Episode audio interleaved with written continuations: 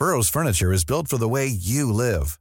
From ensuring easy assembly and disassembly to honoring highly requested new colors for their award-winning seating, they always have their customers in mind. Their modular seating is made out of durable materials to last and grow with you. And with Burrow, you always get fast, free shipping. Get up to 60% off during Burrow's Memorial Day sale at burrow.com slash ACAST. That's burrow.com slash ACAST. burrow.com slash ACAST. Hola amigos, bienvenidos. Esto es Sin Comentarios, el programa con los temas que a todo el mundo le interesan y las opiniones que nadie pidió.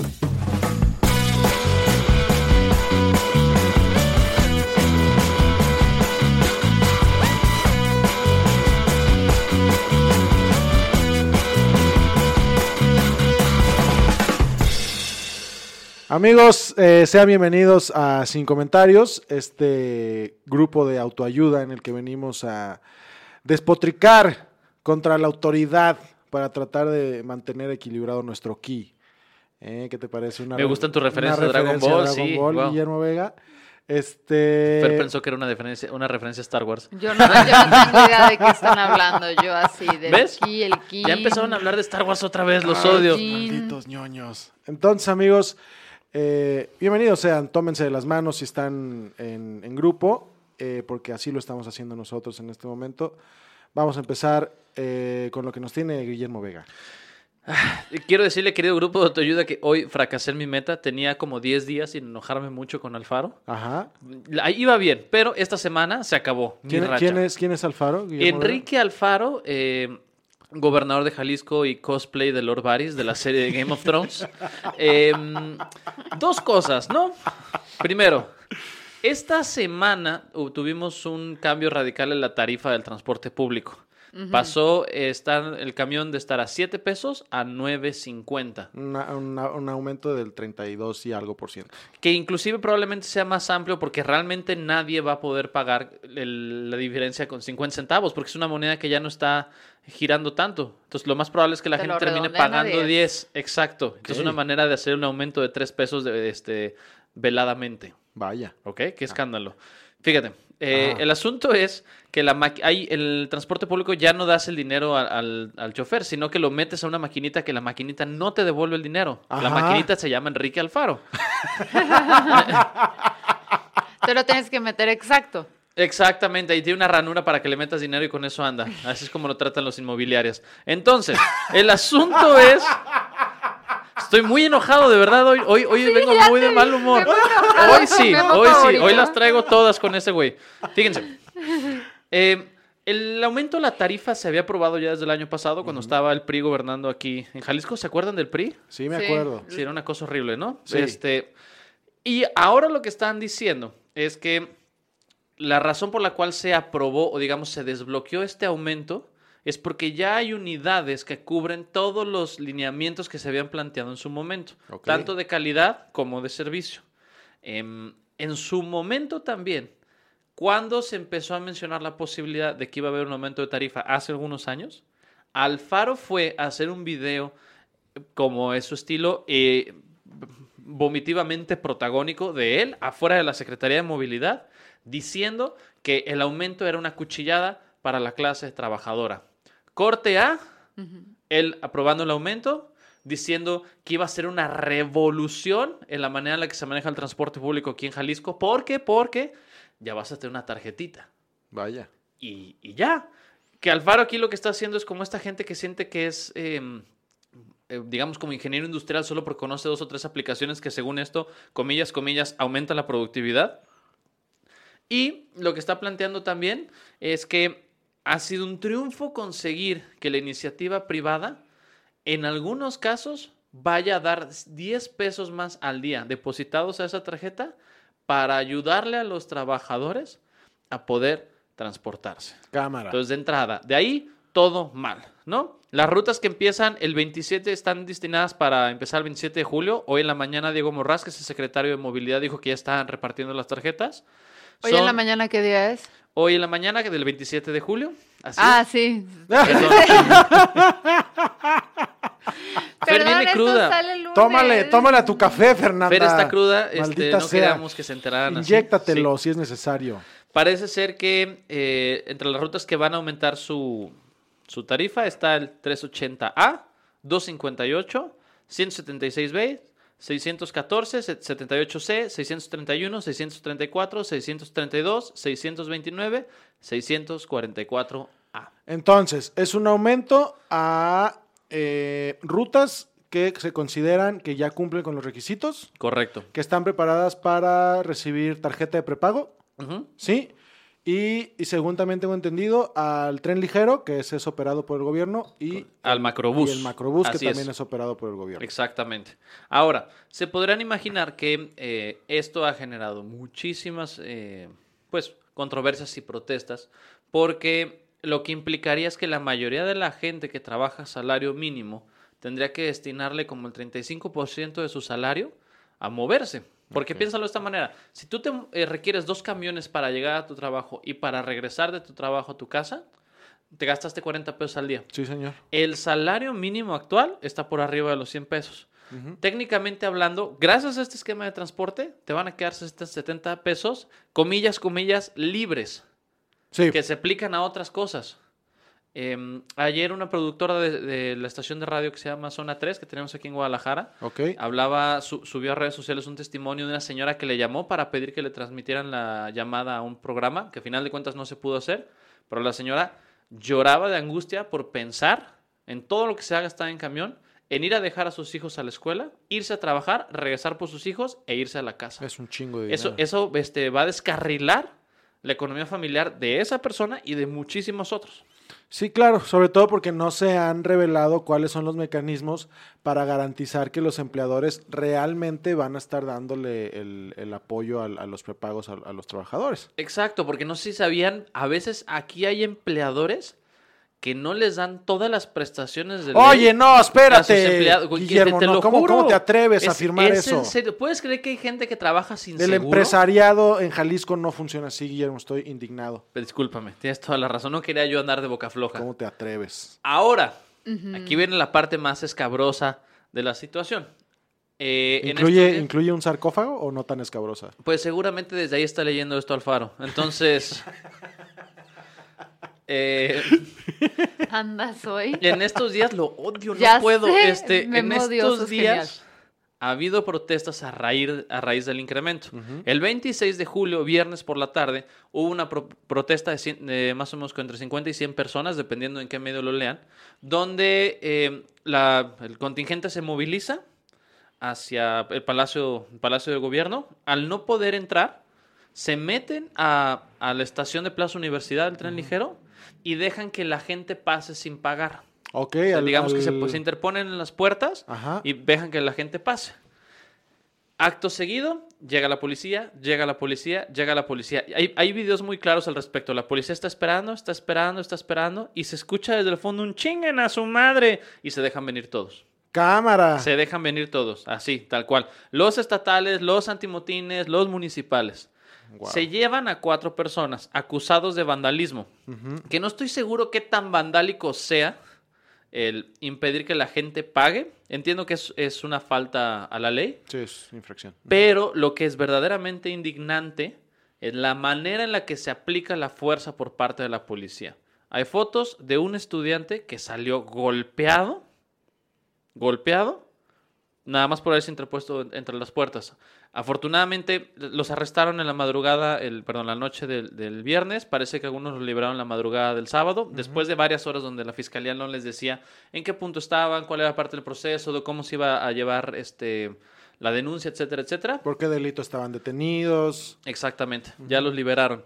Pero eh, ojalá tengan oportunidad de ver los videos. Hay varios videos donde se ve cómo lo que están haciendo los chavos no es vandalizar como tal. No es, si ustedes leen vandalismo, a lo mejor se imaginan, no sé, Están dañándolo irreparablemente el sistema público. Exacto, están- quebraron vidrios, Están cual hooligans, pero no, están nada más deteniendo las puertas. se detuvieron, detuvieron las puertas e invitaron a la gente a pasar. No amedrentaron a nadie. ¿Qué es la falta de criterio por parte de la policía? Porque sí hay una clara diferencia entre vandalismo y protesta social, ¿no? O sea, cuando el vandalismo es ir eh, y querer fastidiar la, ahora sí que la propiedad privada o pública, nada más por eh, por fastidiar, ¿no? O sea, por joder, vamos a, a, destruirlo todo. Pero la protesta tiene otro fondo, o sea, está demostrando que se es injusto con algo o que no se quiere jalar con una política del gobierno o que nos va a afectar o los va a afectar de manera eh, sumamente profunda. Y eso es lo que la policía y un gobierno debería hacer sensible. Porque, o sea, si tú dices, a ver, vamos a incrementar la tarifa del transporte cuando las condiciones de trabajo no están creciendo en México y sobre todo en Jalisco, o sea, tampoco es como que, uy, estamos mejor que nunca. Si vas a hacer ese incremento eh, en el transporte y no hay incremento en estas circunstancias y esperas que todo el mundo diga, sí, señor, lo que usted quiera porque estoy destellado con el brillo de su calva, pues no va a suceder. Hay gente que a mí, a mí me habla así. Entonces creo que sí se tiene que tener cierta sensibilidad y decir, a ver, la gente se va a enojar y va a protestar y va a haber consecuencias y vamos a tener que resolverlo. Y resolver no es ir y reprimir al chavito, porque además históricamente siempre va súper bien cuando reprimes a los estudiantes. Sí, totalmente. Y que al final hay, hay un argumento que se ha estado utilizando mucho en, este, en redes sobre, pues es que se lo buscaron, estaban vandalizando. Y a ver, Sí es cierto que infringieron la ley, ya tú nos dirás este, a qué grado, pero es lo mismo que se decía con los estudiantes de Ayotzinapa cuando, eh, ah, es que se robaron el camión, se lo buscaron. Yeah. Ok, sí, se robaron el camión, sí eh, rompieron la ley. Hay una pena específica para eso que estoy casi seguro, a reserva que tú me otra cosa, que no implicaba que los desaparecieran y los asesinaran. Igual aquí, ¿sí? Eh, hay una pena, hay una infracción, no sé qué sea. Si tú te interpones en que la gente pague el tren ligero ninguna de esas infracciones, estoy seguro, que conlleva el que la policía te agarre a golpes. Hay una foto. Es uso excesivo de la fuerza, Guillermo. Exactamente. Hay una foto por ahí eh, que me parece como muy clara, donde hay seis policías alrededor de, una chica tratando de contener la situación. Ustedes díganme, seis policías antimotines contra una mujer. Sí, claro. ¿Era necesario? No, era necesario. No, es, un, es un uso vengativo de la fuerza policíaca. O sea, me queda claro que esto fue una venganza porque alguien se incomodó por esto. ¿Cuál sería la multa o la, infracción o la pena? ¿Es pena de muerte si no dejas que la gente pague el tren, ligero? Latigazos en plaza pública. ¡Lapidación! ¿Cuál, es, cuál sería la, No, no tengo certeza de cuál es la, pena, pero estaba tratando de pensar en qué delito entraría y realmente no doy con ningún delito. A lo mejor podría entrar como una especie de alteraciones al orden, pero eso ya es eh, una falta administrativa. Y en todo caso, a lo mejor son algunas horas de arresto y una multa. Ese es justo el punto. Entonces, lo que pasó ayer, la manera en la que se aplicó la justicia, ¿es desproporcionada la falta? Sí, definitivamente, porque no, no había necesidad lo que se alcanza a ver en los videos es que eh, la policía lo que estaba haciendo en, primera instancia era como que identificaron quiénes habían pasado sin pagar y los estaban sacando a jalones de los vagones. A jalones. ¿No? Entonces eso eh, se puso muy ríspida la situación porque pues, la gente se alteró al darse cuenta de que había gente siendo manipulada con violencia por parte de la autoridad y el tema fue escalando al, grado tal de, que pues llegamos a las escenas de, gente con sangre y la nariz lastimada este, que, se ven después. Eh, definitivamente no creo que ese haya sido el, nivel de, violencia que era necesario aplicar, porque pues, no son delincuentes peligrosos, este, no hay una amenaza latente, ninguno de ellos tenía un arma como para decir lo voy a someter para, para poder eh, amortiguar o poder detener la, amenaza. Eh, realmente, si, si era una, una protesta pacífica, este, ¿sabes qué, maestro? Estás detenido por esta falta administrativa. Te voy a, te voy a enganchar y te vas. La gente que se pasó, pues como sea, ellos no tienen la culpa de que la, de que la, de que estos cabrones hubieran estado eh, permitiendo el paso no tendrían por qué haberlo estado sacando del, del, vagón. Este, porque pues es gente tratando de trasladarse a su destino, a su casa, a su trabajo, dependiendo la hora y dependiendo a dónde, fueran, eh, que por las circunstancias pues se tuvieron que pasar sin pagar porque había personas deteniendo la, las puertas. Que se pasaran sabiendas y todo, están protestando, o sea, el no puedes tener democracia si no, si reprimes a las protestas válidas. Claro, pero, pero, creo que el punto es eh, llegar al, al, momento en que puedes decir, es una protesta que infringe la ley, entonces detienes a quien tengas A que detener, impones la multa, que paguen sus horas y adiós, que les vaya bien. Sí. ¿No? O sea, eso es lo que a mí me, me parece sensato, sin necesidad de entrar eh, aventando chingadazos. Fíjate, ya alguien subió aquí a redes la reacción de Alfaro. Parece que alguien le increpa a, no a él, a su community manager en, en Facebook. Y lo que contesta es, revisa las redes de la Secretaría de Seguridad y de Citeur, Carmen. En este gobierno nadie se oculta y nadie se detiene. Quienes se manifestaron fueron respetados porque es su derecho. Quienes con actos de violencia, algunos encapuchados, fueron solo para agredir y a dañar, no se les permitió. Así de sencillo. Ok. Los, una, los encapuchados era la policía. De entrada. Bien Sí, capuchados que en la policía. normalmente en este tipo de manifestaciones de estudiantes, cuando hay encapuchados, no suelen ser los estudiantes. No, suele ser la policía. Exacto. Y que además, el, el video de este muchacho que tiene la nariz rota, bueno, no sí rota, pero la, está lastimada, perdón, o sea, yo no sé qué acto de violencia pudiera cometer, no se ha hablado si tenía algún arma, como bien dices tú, el muchacho debe tener un índice de masa corporal de menos 5. Sí. O sea, ¿realmente requerías varios policías? ¿Quién se sintió agredido por esto? Claro. Que salga a hablar una víctima de la violencia Claro. con Y- la que se manifestaban estas Y personas. tiene que ver con cómo la policía aplica los protocolos, ¿no? Porque se supone que el protocolo la policía debe escalar el uso de la fuerza en función del, del tipo de amenaza. Entonces, eh, yo sí considero injustificado.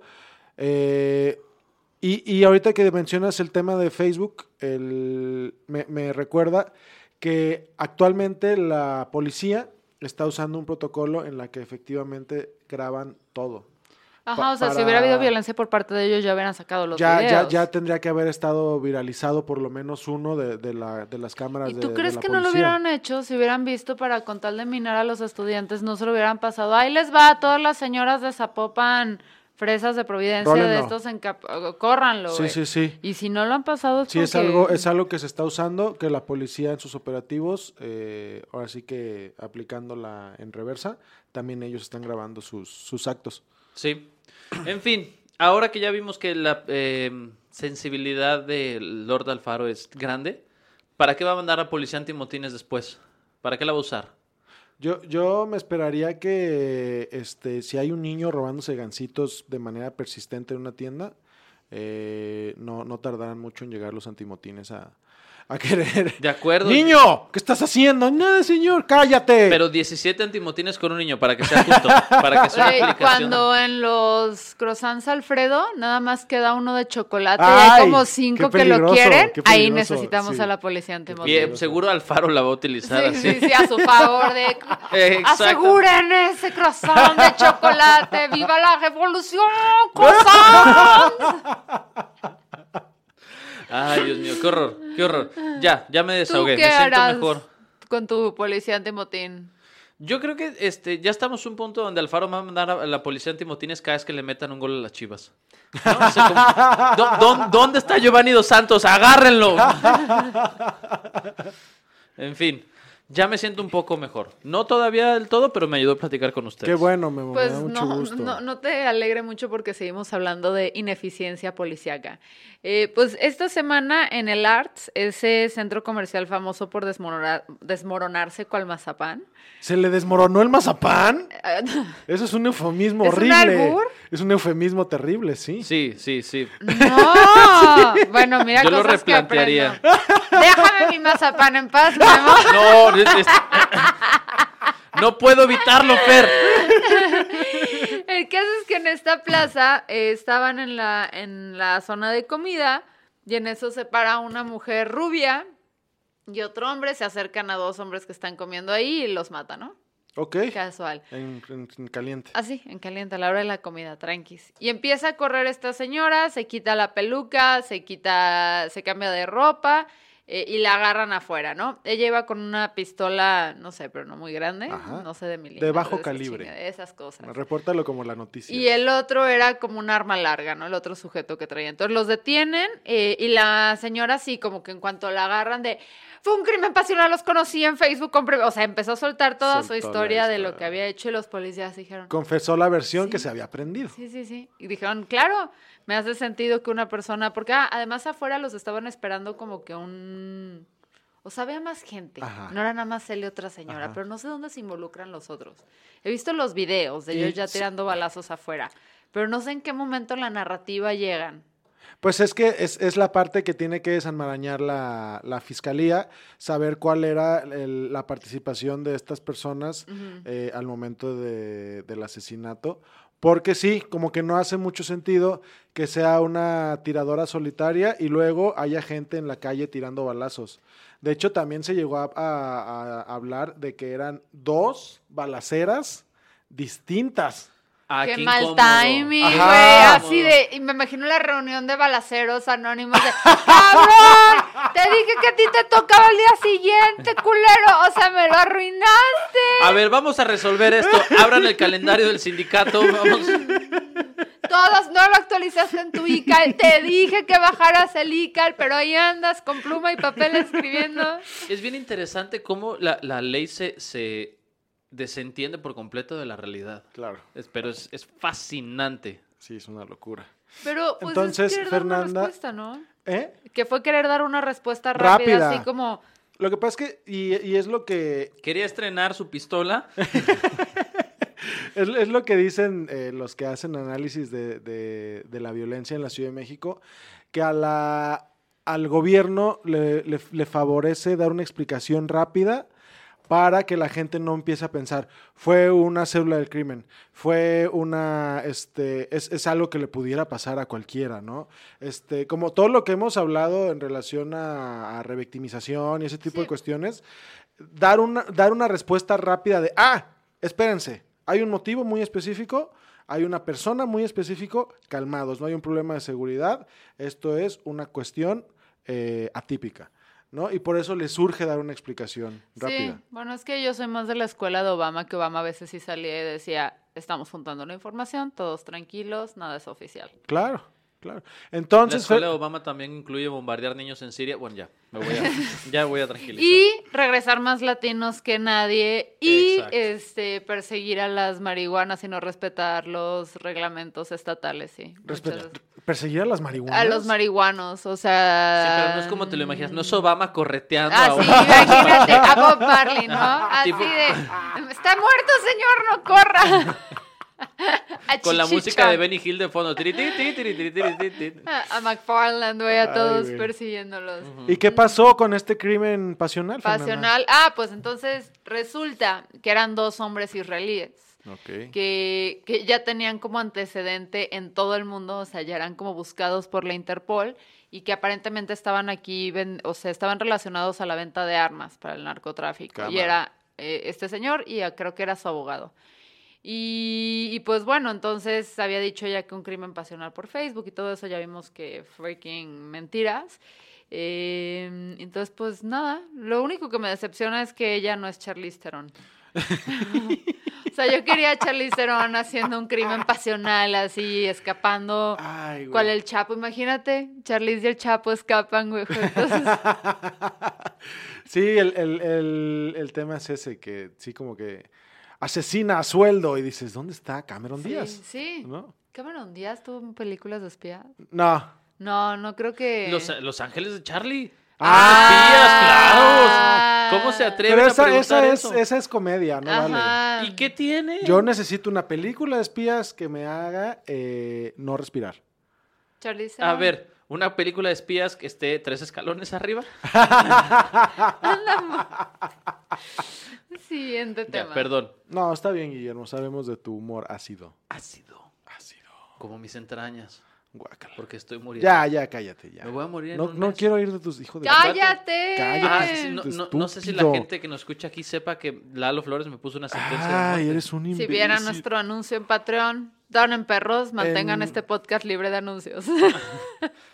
Este anuncio fue patrocinado por nuestra desesperación. Desesperación, lo que llega cada quincena. Cada final de quincena. Ajá. Ay, no, te, te odio muchísimo, Guillermo. güey. Bueno, para quienes no hayan visto el video, se trata sobre nosotros pidiéndoles dinero, porque nadie quiere patrocinar esta noble causa. que Nadie, ninguna marca se quiere echar a nuestros rostros en su, en su etiqueta. Y queremos mantenerlo libre de, de anuncios, porque si no va a ser como próximamente de el doctor Lomelí patrocina. No, espérate, no, Cállense, tranquila. vamos a llegar a ese extremo y es culpa de ustedes si no donan en Patreon. No, no, no. Yo creo que podríamos tener patrocinadores menos este, malvados que Carlos Lomelí, ¿no? Lomecal, ¿cómo se llama para las hemorroides? No, no sé cómo se llama. Sí, pero Lomecan. no Lo era- mecan Es es una para. ¿Para hemorroide los con activa. No, lo mecan es para las infecciones vaginales, Guillermo. Ah, Ah, chance tienes una infección vaginal en el ano, Lalo. Que se cura con Lomelí. Entonces mantengan nuestro podcast libre de secciones como las que acaban de escuchar. O habrá vaginas en el ano. Bye. Ok. ¿Tú qué, qué, qué mar- qué tipo de marca quisieras que nos patrocinara Lalo? Yo, una, una marca de aspiradoras, güey. Koblenz, ¿no? Así como, aspire su mal humor con Koblenz. Harto de que Guillermo Vega deje pelos por su alfombra. Koblenz.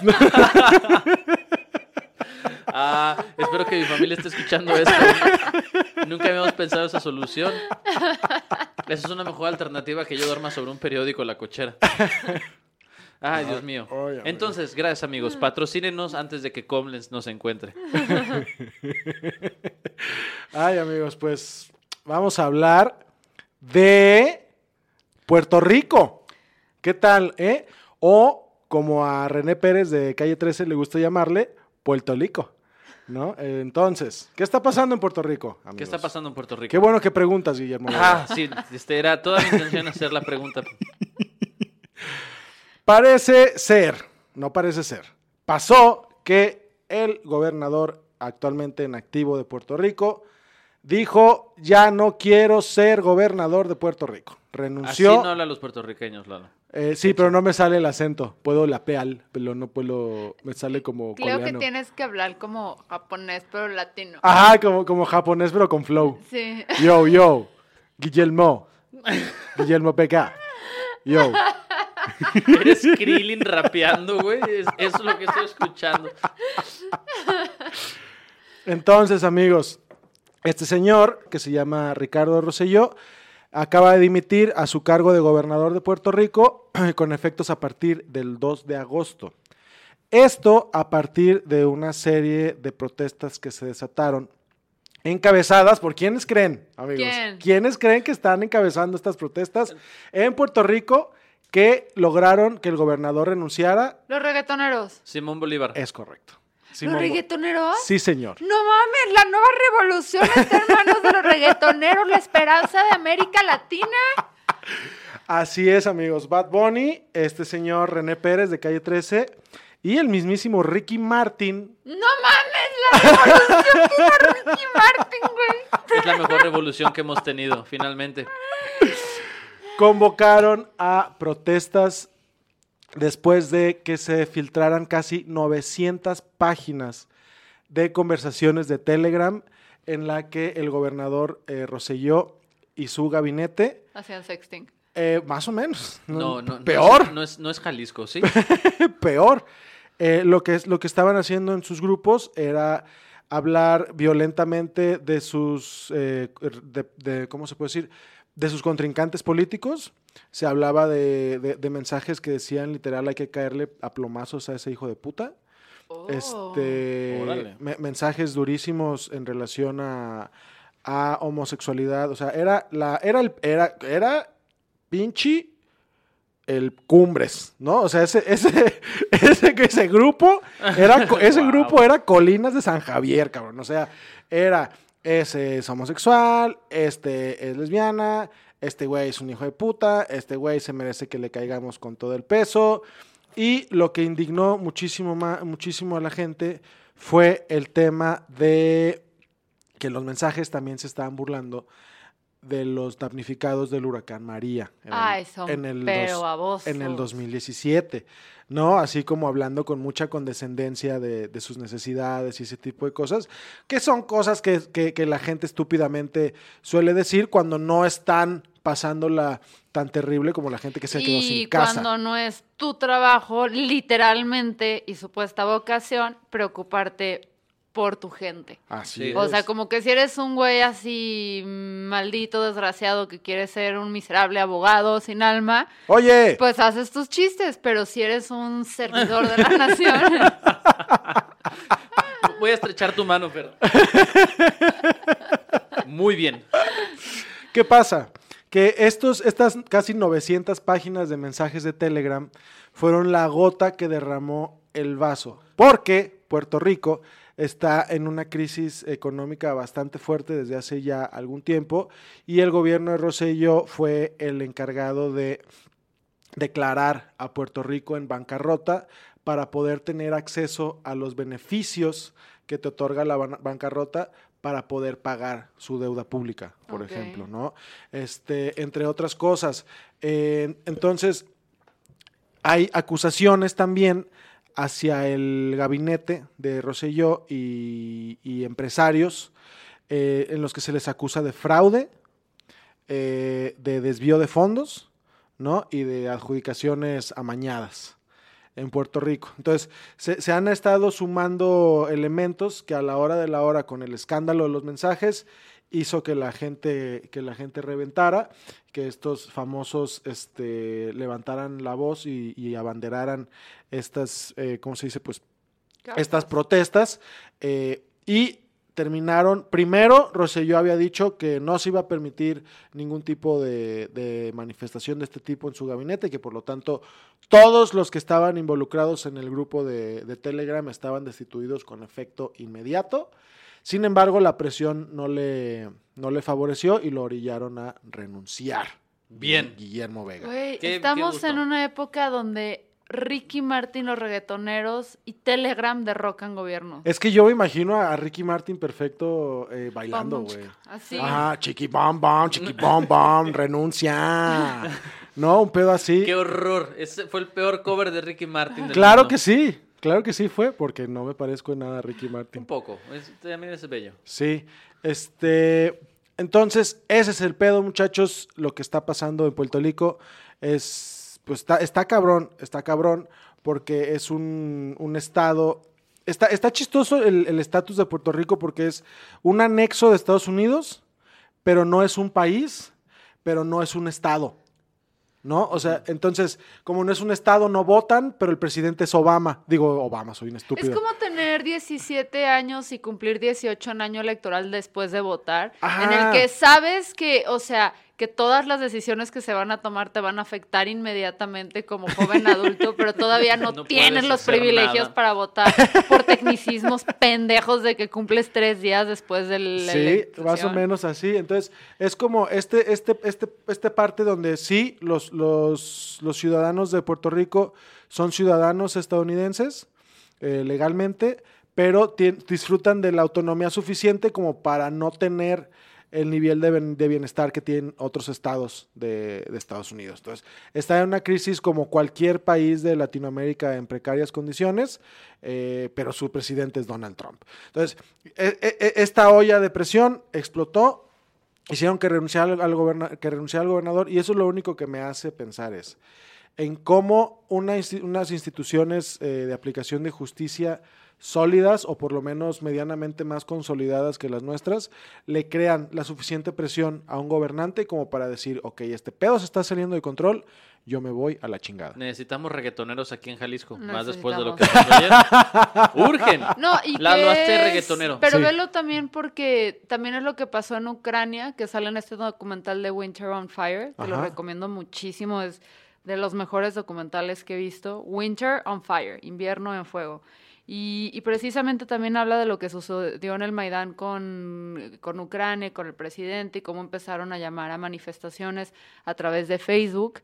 Y de repente, pues es un campamento que duró meses y logró como que el presidente saliera huyendo por temas de corrupción. Sí. O sea, están teniendo un rol las redes sociales impresionante a la hora de eh, pues ejercer la ciudadanía, ¿no? Sí, pero, pero pero a lo que yo quería llegar era la comparación con México. Sí, Fernanda, pero vale madres. No, Sí, sí, a lo que yo quería llegar era una cosa completamente Totalmente distinta. Gracias por arruinar mi nota, Fernanda. Sí, me, me refería más bien a que como aquí en México eh, Peña Nieto estuvo en la refriega todo el sexenio y nada lo movió.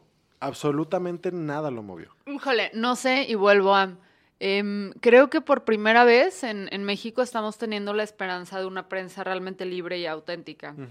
Creo que los ejercicios que se hicieron en elecciones, bueno, desde los artículos, el de la Casa Blanca, la estafa maestra, eh, la plataforma Todo Animal Político y lo que hicieron con verificados, o sea, sé que tal vez no estamos todavía ahí y no ha habido una consecuencia real. Eh, bueno, no sé si no ha habido una consecuencia real, pues porque ya está lo que ganó, ¿no? O sea, este tipo de periódicos y estos reportajes que se saca sobre el PRI, pues sí te da la idea de decir a los indecisos, al voto indeciso, que es con el que se gana, de decir, híjole, pues cualquier opción que no sea el PRI, cualquiera. Claro. Entonces yo creo que ahí va, o sea, que sí van incidiendo poco a poquito, pero todavía tal vez no vamos a tirar con un tuit, por más que lo intente Alfaro. Ahora, yo quise hablar de los reggaetoneros. Sí. Porque se me hace bien interesante, digo, sé que no fueron solo los reggaetoneros, no sé, sé que nada más no fueron Bad Bunny y Ah, Residente claro, sí, los sí. que empujaron todo esto, pero eh, siempre ha habido como mucha discusión o mucho roce entre la gente que escucha el rock, escucha rock y la gente que escucha reggaetón, Sí. ¿no? Y me parece muy interesante que el rock en su momento sí era como una especie de movimiento artístico de avanzada que tenía eh, matices políticos. Tiene mucho tiempo de que dejó de ser eso. Y ahora, no sé si Bad Bunny, no sé si Ricky Martin, pero yo por lo menos ubico a Residente como un artista evidentemente consciente a nivel político, muy vocal y muy de avanzada. Y me parece que eso es muy interesante y que a veces eh, quitamos eso como de, de la discusión, la plática sobre el reggaetón. Porque es de donde viene, o sea, el rock cuando tenía sus orígenes era de la clase trabajadora, no era de la fresada, y ahora ya el rock viene de aquel que le puede pagar a su hijo que se vaya a Berkeley a estudiar, y el reggaetón viene de la gente y el día al día, lo que sufren ahí, las inquietudes que traen. Sí, Entonces, es más normal tener a un amigo politizado eh, que pertenece a una clase media a uno que pertenece a una clase alta. totalmente. Entonces el rock se afresó, Memo. Sí. Y tú también. Qué triste. Ah, ya, yo me parezco a Naya, ¿qué les digo? Vamos a manifestarnos Ah, te salió muy contra bien. el gobierno opresor. Te- ya no. Es ya. que sí, es que tengo El mis ratos. manifestarnos muy bien, el gobierno Plesor fue como señor Vamos, Miyagi. vamos a- sí, Pero no, imagínate muy eso, eventualmente el reggaetón va a ser sofisticado. O sea, el jazz también era de la raza, güey. El jazz no era de las no, era Nueva Orleans, era lo que tocaban pues la gente de color y se empezó a originar en las plazas donde se juntaban los esclavos a convivir. O sea, es, de ahí jazz se origina el jazz. Y ahora el jazz es de la gente insoportable que va al primer piso. Del los fines parque de Louis. Armstrong. Y ahora es de los géneros de música más sofisticada. El rock es lo mismo. O sea, empezamos Sí. con rock así de. O sea, este Elvis era como. "Ay, es un escándalo, Escándalo. no sé qué. Y terminas ahora con el rock así, pues, no sé, los hermanos Moderato. Gallagher que se pelean con sus manitas. Entonces esperemos próximamente a Bad Bunny en el Palacio En de el Bellas Louvre. Artes. Sí, sí, sí, sí. Yo sí iría a verlo. Pero en, en smoking, güey. En Claro. pinche moño y pipa y monóculo. Y con un pantalón que tenga un tiro bajo para que pueda perrear. para que no se le rompa. Ok. Señores, venimos a la sección favorita de nuestras noticias, la sección de Lalo. Lalo, explica tu Ay, sección. amigos, ya Haz lo voy, tuyo. voy a dejar de pelear con esto. Váyanse a la... Los odio. Entonces, a ver. Es una nota que ninguno de los tres conoce, que seguramente es una estupidez. No sabemos si es real, también tampoco verificamos la fuente.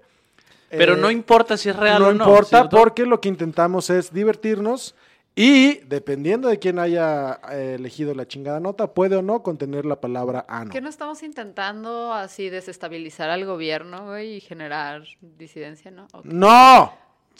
Con ¿Cómo? Lo que empezó, según parece, como una broma, ha acabado con dos monaguillos gallegos pasando la noche en el calabozo tras ser pillados metiendo marihuana en el botafumeiro de la Catedral de Santiago de Compostela. ¿Qué es el botafumeiro? Ay, la chingadera que con la que pasa el padre echando humo. Sí. ¡Wow! en vez de incienso le pusieron mota. Al no ser un, ajá, al no ser un año jacobeo, ya que el 25 de julio no cae en domingo, se usa el botafumeiro en la Catedral de Santiago de Compostela cada domingo para celebrar la Eucaristía. no muchos términos nuevos para mí. Ajá. Varios de los asistentes declararon que en esta ocasión el santo recinto se llenó de un olor extraño. Claro que sí, claro que sí. No olía como otras veces, era un olor familiar, pero no conseguía relacionarlo con nada. Pero en la habitación de mi hijo alguna vez huele así. tras finalizar la misa, dos de los monaguillos fueron detenidos por la policía tras confirmarse que el extraño olor se correspondía, olor se correspondía a marihuana. Ay, qué ¡Qué fresas. joya! Fue una broma que se nos ocurrió durante el cotillón de Nochevieja. Compramos medio kilo de María y lo metimos dentro del botufameiro. Seguro que la gente ha salido a la catedral más contenta que nunca. No sé si es real, pero ese tipo de misas sí Güey, estaría perrísimo. ¿Cómo una- te das cuenta? Sí, güey, pasa, pasa el padre así, con Pero su las iglesias están diseñadas para que no se hornee la gente, por Están eso los muy techos altas. altos, sí. Pero imagínate que Pero el, están pa- cerradas también. Hay iglesias que tienen techo pequeño. que el padre pase cantando Don't worry About a thing. thing. Every little thing gonna be alright, güey. Jesucristo. ¿Sabes cómo se dieron cuenta que andaban moneados y que estaban horneados todos? Pasaban por la comunión, es como, ay, ¿puedo agarrar otro? tengo mucha hambre, tengo sed, se me secó la boca. Se acabó las papas. Padre, ¿por qué de a hostias de chocorroles? No por está el favor? cuerpo de Cristo en sabritones. Señores, esto fue sin comentarios, su grupo de autoayuda para superar Ay, eh, pues, la política hoy en día. Recuerden Ay, que estamos todos los lunes, estoy con... Es que no lo puedo creer, Lalo Flores. Es que porque luego porque dicen que los gallegos no están pendejos, o sea, porque Y estoy también Sí, con... cu- cuando dijo monaguillos gallegos dije, esto va, pues promete. Memo Vega. Y yo soy Fernanda Dudet. Bye. Adiós, amigos.